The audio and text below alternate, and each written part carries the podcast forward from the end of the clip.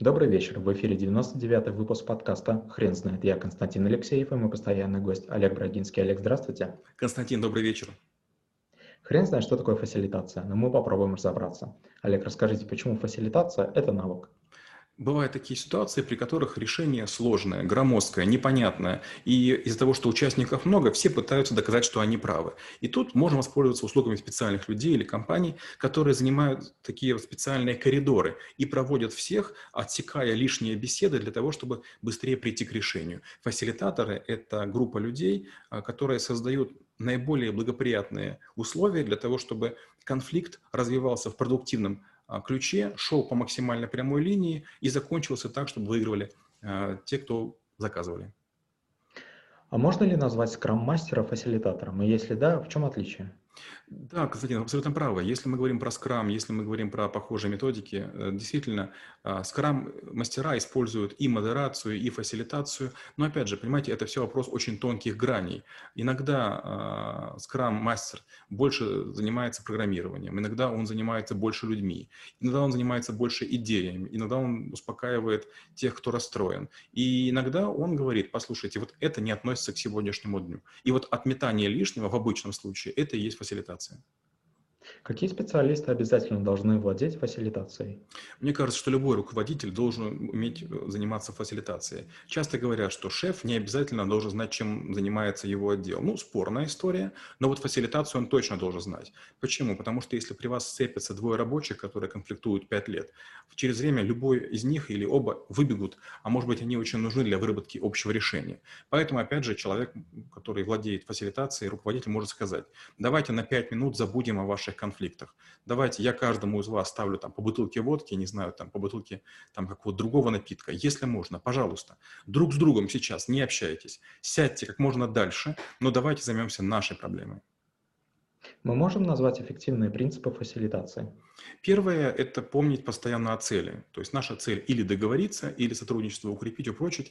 Поэтому любые конфликты нам вредны. Второе фасилитатор должен быть немножко внешним по отношению к конфликту, чтобы у него не было эмоций, чтобы он ни за какую сторону не становился. Третье. Фасилитатор должен быть настойчивым и одинаково строгим ко всем. Не должно быть такого, что кто-то скажет, послушайте, да вообще нашу сторону мочите, а тем позволяете все, что угодно. Он должен быть таким, знаете, суровым отцом обоим сторонам.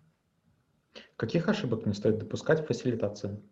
Первое – это мямлить. Если человек слишком интеллигентен, если он будет медлителен, если он будет давать разгораться костру сильнее, чем положено, он потом не сможет его погасить. В конце концов, ему придется или повышать голос, или махамер, махать руками, или микрофоны выключать, а это говорит о его слабости.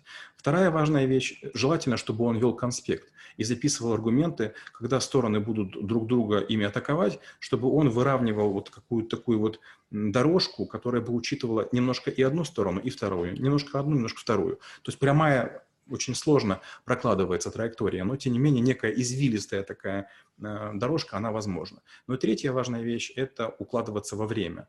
Если мы не укладываемся в время совещания, по сути, мы тоже терпим поражение. На второе заседание все приходят уже э, с твердым убеждением, с мощными позициями, которые почти невозможно сблизить.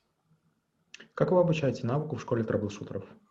Мы берем, как правило, группу людей, допустим, из 5-6 человек, каждому даем такую небольшую роль, буквально в одно предложение.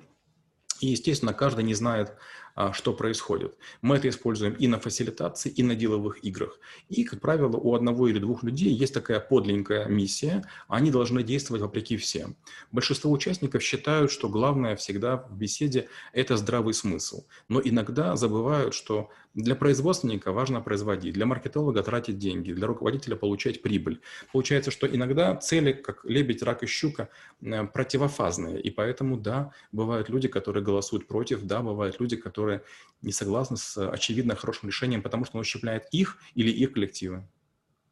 Когда вы впервые начали применять фасилитацию? Э, если честно, не я. У меня был ряд конфликтов с компаниями телекоммуникационными, с компаниями страховыми, с государственными органами. И когда я жаловался своему шефу, что у меня не, не получается, он говорил, ну, возьми таких-то людей. Обычно мне подсовывали каких-то очень пожилых людей, часто иностранцев с переводчиками.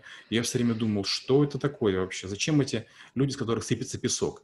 Но в какой-то момент времени эти вот божьи одуванчики, швейцарцы, американцы или англичане вдруг переламывали ситуацию, и я вдруг понимал, что да, без них я бы не справился. То есть они не сказали ни слова с точки зрения аргументов, они не сказали ничего полезного, но они своим присутствием, своим, э, своим изменением ситуации, изгибанием пространства вывели все в нужную сторону. Как? Я не понял. Когда? Я не успел уследить, потому что я был слишком увлечен аргументацией. Олег, спасибо. Теперь на вопрос, что такое фасилитация, будет трудно ответить. Хрен знает.